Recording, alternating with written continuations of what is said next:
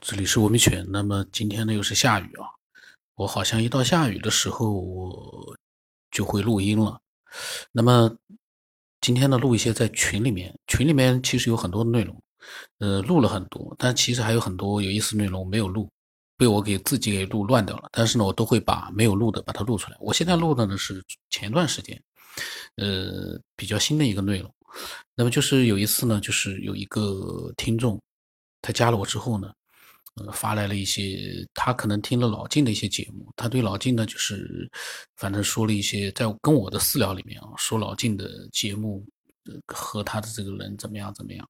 后来呢，我当时一看，我有点无语，因为怎么说呢，就是我不太喜欢，就是说呢，你听了节目之后啊，嗯，过来就是说这个人是内容呢，你去说说到也就算了，你去说这个人不好。你通过一个节目，你去说人家，呃，人品上面怎么样怎么样，这个就有点，嗯，我个人是觉得就没有任何的意义了。我哪有时间去跟你去八卦这些人？哪有时间去跟你去讨论人家的人品？根本就虽然老晋，呃，分享那么多的内容，但是我们都没有资格去涉及到去说人家的人品。这个人品，我们你你看得到吗？因为我跟老晋呃交流的比较多一点，所以我知道老晋人品肯定是没有问题。你从人家的录音里面，你去说人家人品不好，那我就反过来，其实我倒觉得，我倒觉得你这么做，其实这个听众呢，当时呢跟我讲了之后，我跟他讲，我说你可以多分享一些你和老晋的不同的观点，我就发了个截图啊，嗯，到群里面。那么，呃，我然后那个听众说。因为他前面说了一些话呢，也比较难听了，我就不讲。他说，他认为没有确凿的证据就不该乱发表，更不应该要求别人接受不成熟的观点。嗯，针对这样的论调，我其实在之前的闲扯里面讲过很多了。这个成熟啊、确凿啊，你把这个东西安上来的话，那就是论文。写科学论文里面还不一定都是完全正确的，还不一定被你接受。我们哪有时间去做科学论文？我们哪有资格去做科学论文？科学论文，那都是科学家做完了研究之后，或者甚至于没做研究，通过自己的一些啊考证啊，或者说是一些这个逻辑推理啊去做一些东西。那你这个要成熟的话，这个节目你说说看，怎么样去成熟？没法去成熟啊。那么我跟他讲，我说我们不是发表科学论文。我们是在做自己的思索，老晋呢也没有说他讲的都是真理，这些文明起源的脑洞没有一个是有确凿证据。希望呢你多听听节目，然后欢迎呢多分享自己的想法。这个人呢就很有意思了，他跟我说，他说我听的不多，也无需多听，因为我也不是很有空。但是既然听节目免不了有见解，至于分享那要看我有没有空。当时呢，跟我聊天的时候，我不知道这个人是谁啊，就我只知道他的名字是叫什么什么什么红，是个男的啊。呃，当时呢，我只是觉得这个听众怎么这样？呃，在当时那个时候呢，嗯，我一般已经固定在喜马拉雅和蜻蜓上面去做更新，其他的平台呢，呃，早就已经停止了。包括考拉，考拉呢，因为。呃，以前的更新了大概上传了大概两百多期，其实也有很多人，但是呢，我哪不不想就是说在太多的地方天天去更新，我就没有更新了，停了大概估计最起码一两年，有一两年。呃，然后呢，呃，我忘了那一天到底是因为什么样的一个原因哦，我怎么又去考拉了？很奇怪，很奇怪。是因为什么样的原因又去考拉了？就是我在电脑里面，我去上考拉的主页，后来发现呢，呃，上不去。然后呢，我就经过了一些这这个波折之后呢，我又上去了。上去之后呢，我就打开了自己的这个我的界面，主播的界面，我就发现，哎呀，原来这个这个人啊，还有另外一些人，原来他们在考拉上留了很多言。那么这个在我的朋友圈里面我都发了，但这个人我今天讲的这个，呃，叫什么什么红的这个听众呢，我没有就是发到朋友圈去。呃，发到朋友圈去的是，那是比他是恶毒很多倍了。在考拉里面留言留的可以说是非常非常恶毒，留了我估计好多好多，我都没有仔细去看，因为我没法去看。嗯，确实有点太恶俗，太太低俗了。那个呢，我以后去讲。就这个人哦，在考拉里面，我发现原来他也跟我留言了，留的也是一些可以说是不堪入目吧，辱骂性的话。只不过呢，因为我考拉不更新了，我考拉的手机 APP 我也根本就没有，我就不知道，我根本不知道这些人在留言，而他们呢，可能以为我看到留言了，其实我我是在大概是一两个礼拜之前，我才刚刚看到。然后我就像发现了一个小小的大陆一样的，因为我在想，哦，原来他们在这上面留言。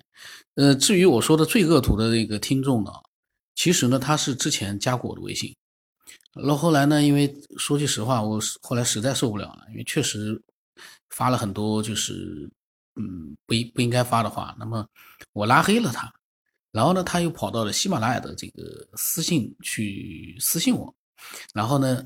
也被我拉黑了，因为我实在不想去看这样的一些留言。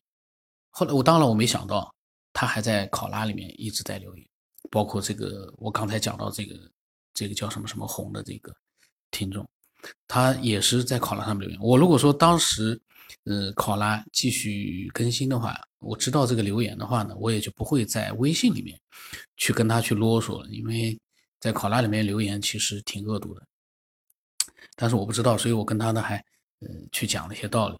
但是呢，当时呢，就是我也，就是在群里说，我说我打算把他拉黑了，因为，呃，虽然我不知道他在考拉里面有那么多恶毒的留言啊，但是呢，我就感觉这个人，我后来语音又讲了一些啊，后来语音，我当时发了这个截图之后呢，产业会还发了一个，就天老师，我建 我建议是拉黑吧，你说这种人跟他来回耗这些精气神干嘛呀？又起来就只是跟你抬杠活了，哎，非常无语啊！这个不知道该该说什么，我也是偶尔去看一看，他呢也说不出什么名堂，就是这个，就像产业会说的，这有点就是胡搅蛮缠，这个是挺可怕的。你跟他讲任何的这个道理啊，跟他讲不通的，你只能不搭理他。你就从那个我的小说，他说想看我的小说，我发给他了，然后他就来问我了，这个小说真的是你写的吗？然后我说后来我实在我说是的，他说那你你那个第十天是你的笔名吗？我你说这样的这个这个交流，我哪有时间跟他去做这些交流啊？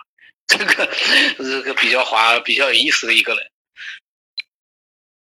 那么呢，他们嗯聊了一些天之后呢，嗯，然后呢我呃。后来又发了一个截图，因为他又发了一个，他说他有一个疑问啊，就这个人，他说他有一个疑问，你为什么每期节目都别人在分享？呃，那到底是谁在做节目？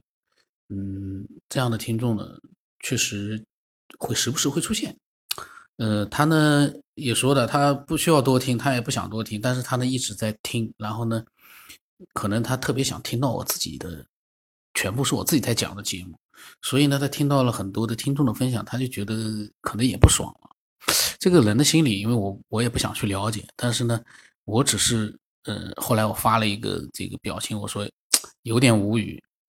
嗯，怎么说呢？嗯，后来呢，他又发了一句，隔了几天啊，就他说你的节目听的越多，越觉得垃圾。嗯，这样的人在微信里面啊。嗯，后来我就把他拉黑了。你说我本来我在之前他说老晋的时候呢，我已经想把他拉黑，因为他前面跟我一直在胡搅蛮缠。后来他说你的节目听的越多，越觉得垃圾，我就好像那个时候就把他拉黑了。因为我在想，你还让他留在微信里干嘛？他给你发来的东西全都是讨厌你的，嗯，说你不好的，说老晋很多这个恶毒的话，呃，这样的人。他们的心理状态，我一直在想，嗯，到底是什么样子的呢？他说不清楚一件事儿，但是呢，他会时不时的发出一些让你觉得看了就觉得哎呀很疑惑的这样的一些恶毒的话，嗯，是因为什么呢？嗯，后来我在群里头讲，我说，哎呀，喷子都有点缺乏情商。我说，我是在开玩笑。我说，我说就算是不好听，也没有必要直说呀。你就觉得不好听，你就别听了。你干嘛非要让人家，嗯，去告诉人家说你的这个就是垃圾，这玩意这样子一来的话，这个世界你还忙得过来吗？这个世界上能入里你的眼的喷子的眼的这个节目、这个文章，或者是网络上各种各样的一些呃人，能有几个啊？你一个个的去这样跟人家去讲，忙得过来吗？然后呢，这个时候呢？呃，王羲之说了，说今年呢八字里是地门，反正是不好，能量低频，人会受影响，情绪躁动。水那个彩云会说，水逆的影响很大。嗯，回家之语呃对王羲之话说呢，他说觉得就是了。那么王羲之说呢，或许呢可以理解成地狱之门的能量吧。他说老人家呢迷信的说法。那么王羲之说，这《蜀山传》的电影看过吗？他说就是地门开，道家们打坐，抱元合一，守住正正气。嗯，然后我我问那个王羲之，我说小王那个地门是什么？王羲之说或许可以理解成地狱之门的能量吧。呃，他说八字里面有天门也有地门之分，他个人认为呢，天是高频的能量，地呢是低频。那么这个时候呢，扯了十分钟了，老金呢，呃，大概是那天晚上还是哪一天？第二天晚上了，他呢出来就是。讲了很多语音，我说句实话，我还没有听。那么我们现在呢，一起听一听，因为我想他会不会涉及到那个，因为我发的截图里面没有把那个最恶毒的那些话呢发进去，因为我在想这个话谁看了心里都肯定是不爽，连我看了我都作为旁观者，我都觉得这个家伙说话实在是不应该这么讲，因为一个正常的人的交流不应该是这个样子。我一般。不太愿意去拉黑人的，就是因为一个人留言怎么样？但是呢，说句实话，前前后后也拉黑了，拉黑了一些人。嗯，他们的交流方式啊，说真的是正常的人啊，做不大出来。那么我们听听老金，前面扯了十几分钟了，我们现在听听老金，然后呢，听听老金讲的内容之后呢，我一起听一听，然后我们。看看有没有什么样的精彩的一些东西。夜深人静啊，我发表点看法。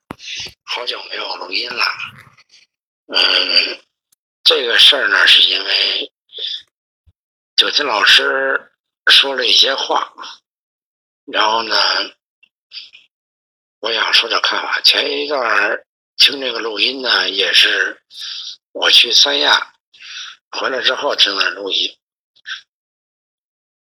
这个这么长时间我也没说话，因为是工作比较忙，最近呢心情也不太好，所以一直没有说什么。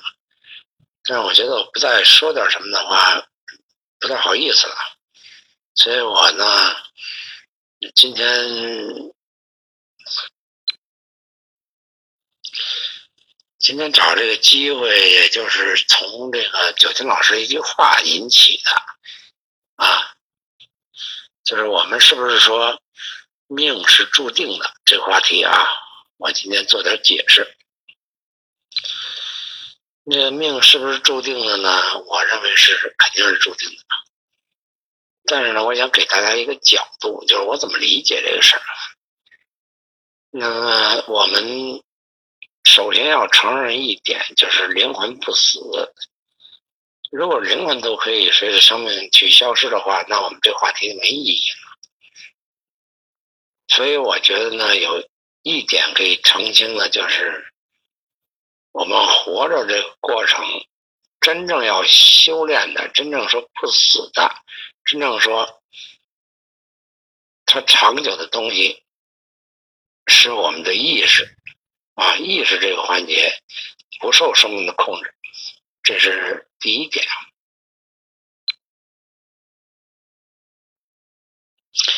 如果你承认灵魂不死，那就呈现一个状态，说，呃，我们活在一世当中，三维空间的活着，是基于一个三维空间的人体。它的一个外在的活着的概念，啊，但如果灵魂不死的话，也就在这个背后有一个驱使你的东西，这个东西呢，它从来没死过，这是一个概念啊。这概念对不对呢？咱先不用说。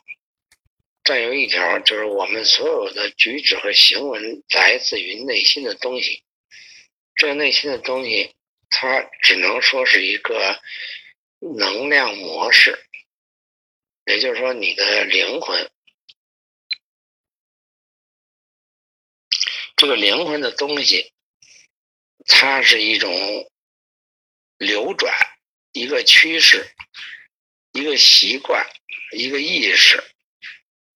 这东西呢，它并不因为你的人体存在与否而断掉，它是一个惯性。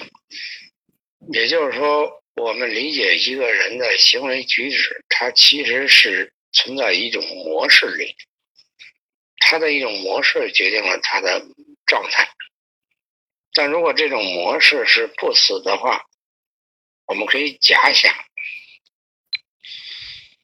也就是说，你在活着的时候，其实你的所有的表现，都是你内在的一种模式趋势。如果这个模式不死的话，那么也就是说，你死了以后，人体死了以后，它仍然继续。也就是说，一切的业力和因果关系，决定了你的模式。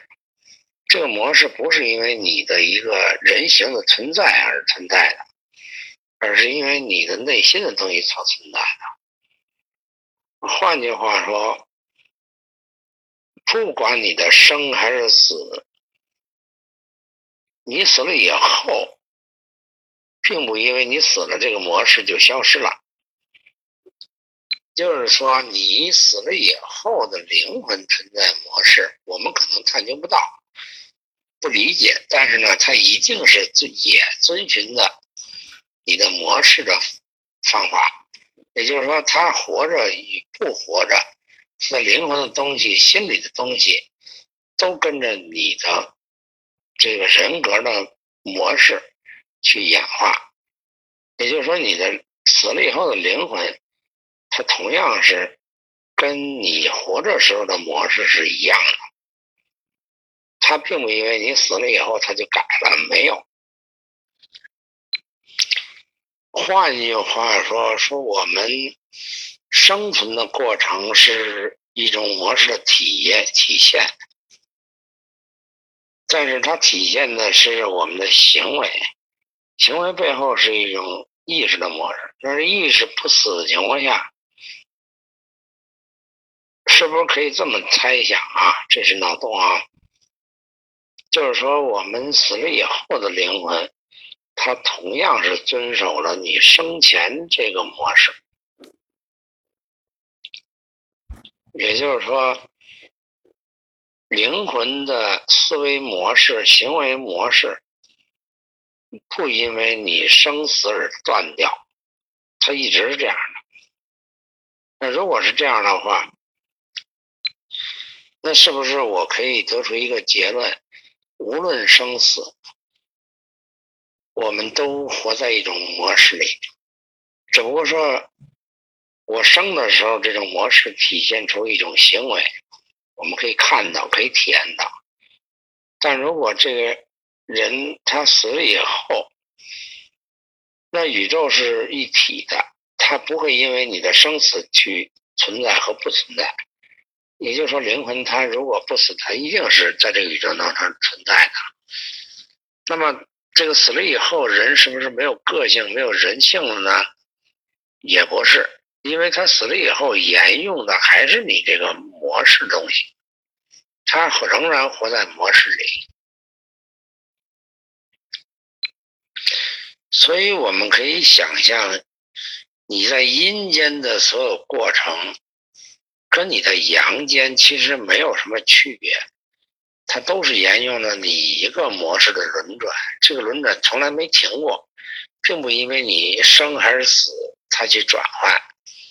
那么从这一点来讲，是不是我们可以推测，你死了以后的一个模式仍然是你？那这个你不受身体限制，但是他的意识里边仍然是一种轮回，也就是说，它还是你的一种模式的存在。那这种模式跟你的周围遇见的鬼魂，或者说遇见遇遇遇将生孩子的这种家庭关系，他会产生一种呃纠结模式的时候。他才会投胎，也就是说，他会找一个跟他很相合、相近的一种阳间的东西去结合，他才会有了你下一代的你。那么，他会带着这么一种模式去投胎。那也就是说，你长大成人过程当中的那种主导思想，仍然是你所带。的已久的东西在作怪，所以每个孩子不一样，就是因为他带来的东西不一样。我不知道我说清楚没有啊？我在这里只是点到为止，做一个提示。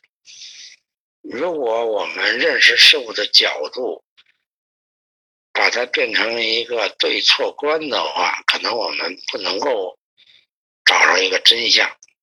但是，假如我们把灵魂不死作为一个前提的话，可能我们活了几万年了。那么，这个活，并不等于是一个阳间的活，也就是说，不是三维里边我们认知的一个人的生老病死，而是我们从来就没死过，也从来没有活过。但是我们。经历了所有的过程，导致了下一个轮回的去向，所以我们才能够认定是张三还是李四啊。但是那个没动的东西，那个灵魂的东西，它没死过，它永远是积累了所有你前世的经验，去指导你的后世因果轮回，我们才掉在这里的。所以你是老张，他是老王，就这么回事如果明白这个道理的话，我们就不会去纠结谁是谁非。所有的是非都因为我们的认知而引起。这个事物本来没有是，也没有非，而所有的是非观都是我们加载上去的，因为我们的认知观而加载上去的。所以心理学提供了一个概念，叫“你是你的世界”，也就是说，所有世界呈现的东西都是中性的，但是你给它加载了一个对和错、是与非、好与坏、香与臭，这个世界才呈现你面前是什么样的。但这个世界完全不是你想象的那样，而是。以你的认知而呈现的，你觉得它是什么样，它就是什么样。如果你连觉知都没有的话，这个世界根本不存在。这个说法很反物理，说你认不认知这个世界都存在，这个没错。但是这个说话的依据是，你不认为它存在的时候，因为我存在。所以我会认知这个世界存在。那么所有的科学家都会解释这个：是你认为不存在的时候，这个仍然存在。这个仍然存在的世界，不是你死了以后你认为不存在的世界，而是我还活着，我认为它存在。这两者没有必然关系。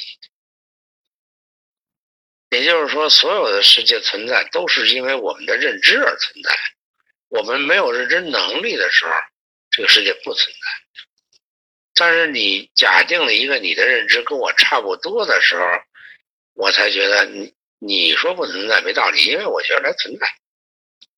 存在的世界不是因为一个逝去的你，而是因为还在活着的我而存在，那就是你的世界，而不是他的世界。这个很简单就可以解释。但是这个世界在科学以外，在所有的人的级的范围之外，它存在了 N 年了，我们也在它其中，我们不会逃避。那你说，一个世界长呢，还是你的三维空间的生活能力长？你八十岁死了之后就没有世界了吗？肯定不是。那那个世界是什么？这需要我们探讨和理解。我今天想说的终极意思就是，其实这个世界我们生活的这个世界从来就没死过啊！你你说你你一直活在这个世界上，只不过说你活的方式不是三维方式，而是惯性方式。你怎么理解的世界？不论你的阳间还是阴间，你都是这么理解的。所以你从阴间说，我转化到阳间，还是从阳间转化到阴间，因果关系都是你的理论出发点。你觉得这个事儿是好事，你可能找一个好人家去投胎；你觉得这事不好，你可能找一个不好的人家去投胎。他一定要体验你的好坏。所以你就决定了你自己的人生路径和目的，是一念之差。你觉得世界是这样的，那么你必须找一个阳间的家庭，让你呈现你认为的世界是怎么样的。所以这是一个天大的自我欺骗的过程。我们修，也就是修在一个。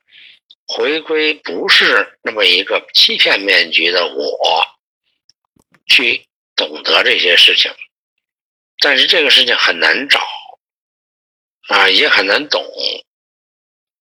但是你一旦做到的时候，你会发现这个世界不是你想象的那样，不是因为世界改变了，而是因为你改变了，你的世界就改变了。二元论的角度来说，我跟我的世界是对立观。我不管怎么认为，我的世界跟我的认为是两样的。一元论恰巧说，你怎么去认知世界的原因，是你以为世界是什么样，你才这么认为。如果你不以为的话，这个世界不是你呈现的那样。就像我们有特异功能的人，我不去用特异功能的时候，我会看人是这样；我一旦用了特异功能的时候，人就是那样的，对吧？前世因果一塌糊涂，完全取决于你能不能理解，你能不能观察，是因为能力而存在的，也就是所有的世界都是存在是相对的，根据我们的理解而存在。我既不想诋毁科学，也不想诋毁九天老师说的一个至高无上的一个物理学，但是我会提个概念，大家参考，就是一元论的说法，就这个世界存在于我们的认知之间，如果我们的认知改了，这个世界就改了，这是一个关键问题。再说点题外话啊，就是可能老静说了这些东西，呃，有的人听呢是一种方式，比如说他觉得老静说的对，说的好，这是一种心态。那么老静说的对与不对，好与不好，其实只是个中性问题，没有定义。你听了就是听了，他们不代表任何对错观。也不想诱导你，但是你听的时候和老静说的时候的感觉，可能完全是风马不相及的事儿。老静就这么一说，你就那么一听，但是你听完了以后的反应，只跟你怎么听有关。你说这老静就是一骗子，就是胡说八道。不是因为老静胡说八道，而是你以为老静是胡说八道，因为你脑子里全是胡说八道，所以你看谁都是胡说八道。这是你的认知观问题。老静只说了一个东西，这个东西不在乎对错，也不在乎真伪，只是你觉得他假了，他就假了；你觉得他胡扯，他就胡扯了，完全取决于你觉得。这个东西很奇妙啊，心理学也讲这个，你的世界只是呈现在你面前的世界，也就是说，你怎么去看世界，世界就呈现什么样。那反过来说，就是世界呈现的所有的样，只说明你的存在。那世界就是你，就是你自己。你不要去指责别人的世界，因为别人认知的世界是别人的事。所以这里边没有对错。老静今天说这个概念，也是让大家觉得这不要去评判一个对错观，不是我提的在东西就对，也不是说这如果我们探讨到今天。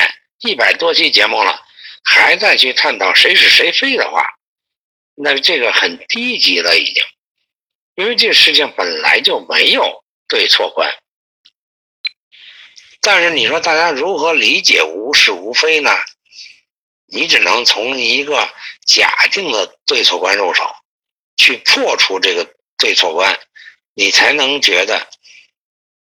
一切的是非都是因我们的动机而引起的，跟这个事毫无关系啊。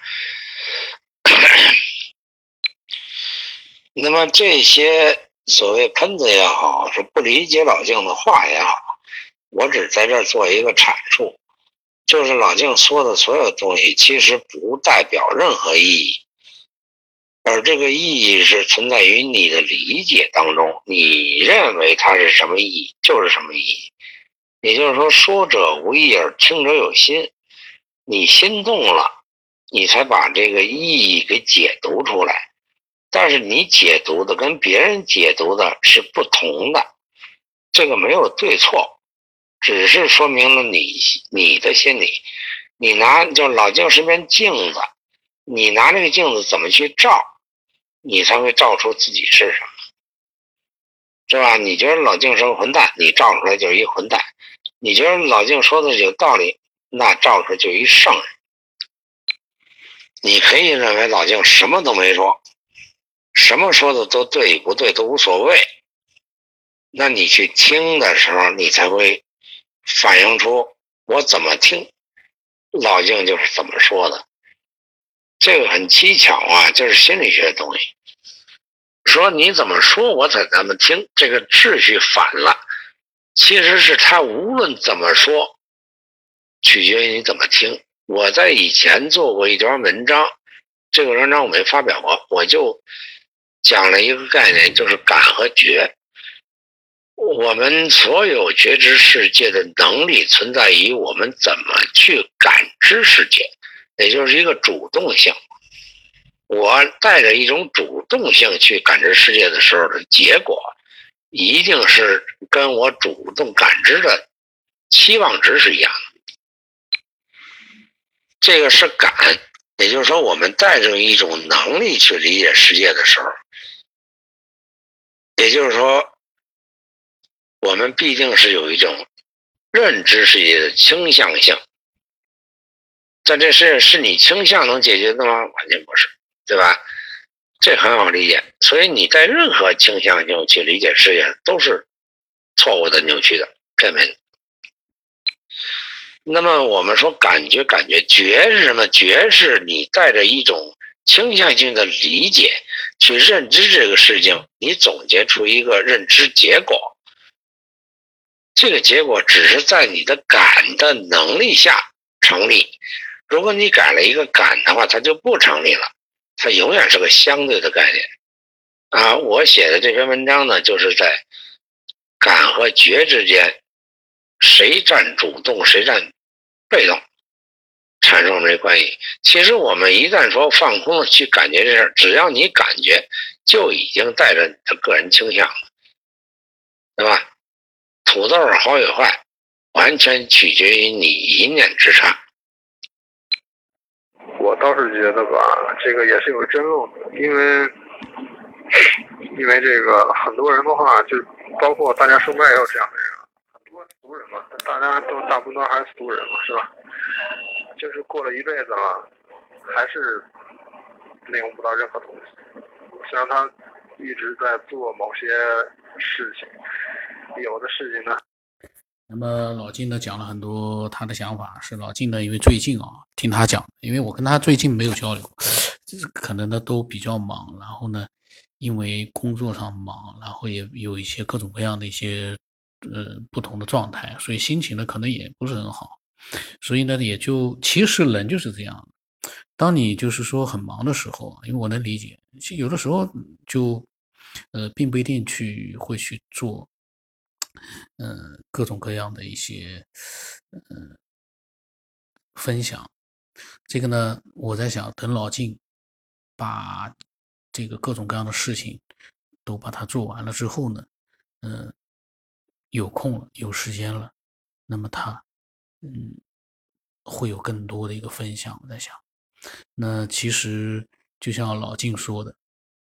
嗯，当我们永远都去说这个对那个不对的时候呢，确实一直都这样的话呢，其实是一个恶性循环。当然，从我的角度来说呢，嗯，我们老的听众听多了这样的一个节目的听众呢，呃，其实把它已经当成了一个娱乐，然后呢，把自己的分享呢也当成了是一个娱乐和休闲。其实呢，这是一个非常好的状态。只是呢，一些新的一些听众啊，嗯。也能理解，因为新的听众呢，嗯，如果他是一个喷子的话，他听了两期，说出各种各样的一些让人觉得并不是，嗯，听了很看了很觉得很舒服的话呢，也是很正常的。嗯，我们没有，就是说，呃，就是必要去把所有的人都把他的一个情商啊，包括在网络里面的人品啊，包括他的一个。嗯，这个各种各样的一些留言啊、交流啊，把他设想的都很美好。因为这就像我所看到的情况，呃，其实像我被我拉黑的人啊，一般来说，这个人都是蛮过分了。一般被我拉黑的都是，就是说像我这样的，嗯，脾气比较好的人，都忍受不了了。这样的人还是有不少的。当你看到了这样的人的时候呢，其实我觉得比较就是冷静的去对待，然后呢，自己呢，嗯，反而会有一个有意思的思索，其实也也是很好的。那么，嗯，后来呢，老金讲完了之后，过了几天之后呢。嗯，蔡元慧和王兴之他们呢，就谈到了呃能量啊那样的一些话题，内容非常的多。嗯，到时候等我空一点的话，我把它录出来。然后这一期呢，其实主要是想听一听，呃，老金他分享了些什么样的内容，因为这个内容到现在已经快一个月了，我一直想录出来，但是一直呢没有去录。一直都没录嘛，那么今天呢正好下雨，把它录出来。嗯，大家听了之后呢，我在想，应该是有一些自己的想法的。那，嗯，如果说是有自己的一些想法，嗯，我觉得呢，我们可以自由的去分享。嗯，也没有什么，就像我之前所讲，也没有什么高啊低的。呃，但是呢，有一点，咱们不能像喷子那样去分享。我们分享出些道道出来，就像老金刚才讲那么多，其实呢，嗯，他所讲的都是自己的，呃，内心里面可能是突然之间，嗯，因为我的那样的一句话，那样的一些节目呢，他突然之间呢，呃，有了一些想法，他就把它比较详细的、细致的把它给表达出来，而不是说撂下两段话。然后呢，撂下两段文字呢，结论结束。那样的话，分享就失去了一个被人接受的一个基础。因为你要让人家去接受你所分享的一个内容的话，有一点是我一直觉得很重要的，你要把它说清楚啊。不嫌废话多啊，就怕你全都是干货。这个全都是干货的世界是很可怕的，是很可怕的。大家可能没有这样的体会啊，其实可以设想一下，当一本小说，金庸的一本小说，本来是一百万字，他用一万字把它给概括出来，你觉得他真的就比一百万字好吗？所谓的干货，当他把他的十四本小说就写成了那么两句话，十四个字，你觉得这十个字十四个字，在没有他的小说那些嗯几百万字出来之前，这十四个字有意义吗？这个干货纯干货是在一个基础之上提炼出来的，就像这个居英，他可以把我的节目呃变成几句话，但是。它的基础是在这些呃琐碎的描述的一些很多东西讲得很清楚的一些情况之下啊，去做一个再提炼，这样的干货呢，可能也是有意思的。但是基础是什么？你要先把那个东西讲明白了之后，你再提炼你的干货。在你没有讲明白一件事情之前，你就提炼出几句你觉得哇，这个干货觉得太绝了，这个世界上没有这样的比这更厉害的真理了。这个真理大家可能都知道呢，可能都知道呢。像有的时候我跟我儿子讲道理，他说这这些道理我都懂，你讲的这些东西我全都懂，我而且都从小到大这个在学校里面我都听腻了老师讲的道理，为什么？只会讲道理，干货，那个干货没有办法，可能哦，没有那么容易被另外一个人接受，为什么？这个干货太干了，所以我我呢就觉得你不要觉得你废话多，你要把你所讲的东西讲明白，那才是真正的一个有价值的分享。因为我看到太多的人，他们所发来的全部都是干货。你说那是干货有价值，可是那个干货充斥在所有的那些科学的那些内容里面，那科学家都不一定。觉得说这个干货就是他们觉得很有意思的，因为什么？不能太干。呃，我又扯了很多。嗯，总之呢，听了很多期这个节目的听众啊，可以添加我。那么，因为我现在呢，对这个添加呢，我都比较敏感，因为我不太希望去添加一些几期节目就太多了，就只听了几期节目就来，嗯，添加我。然后呢，说句实话。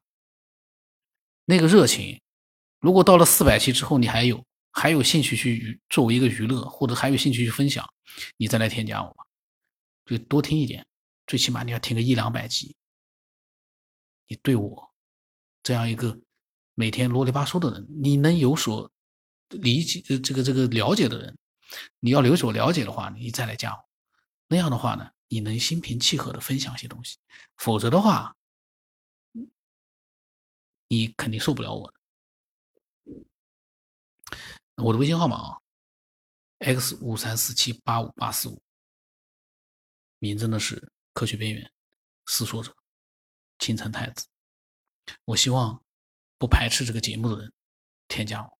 你但凡对这个节目有一点点不爽，你也就别加我了，因为你不爽的话，你加了我之后，你发现你的不爽，到最后被我录成闲扯的话，说句实话。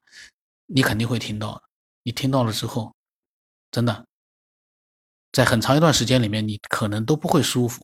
但是呢，也不排除我录闲扯的目的是让一些，呃，这个不理性的人呢变得理性一点，也有可能让你理性起来。但是那个呢，有一个极低的比率，所以不排斥这个节目的人添加我，分享自己的想法，我特别欢迎。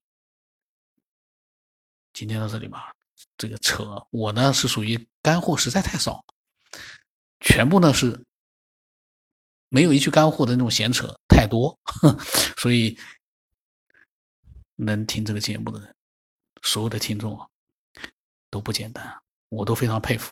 那么今天到这里吧，不能再扯了。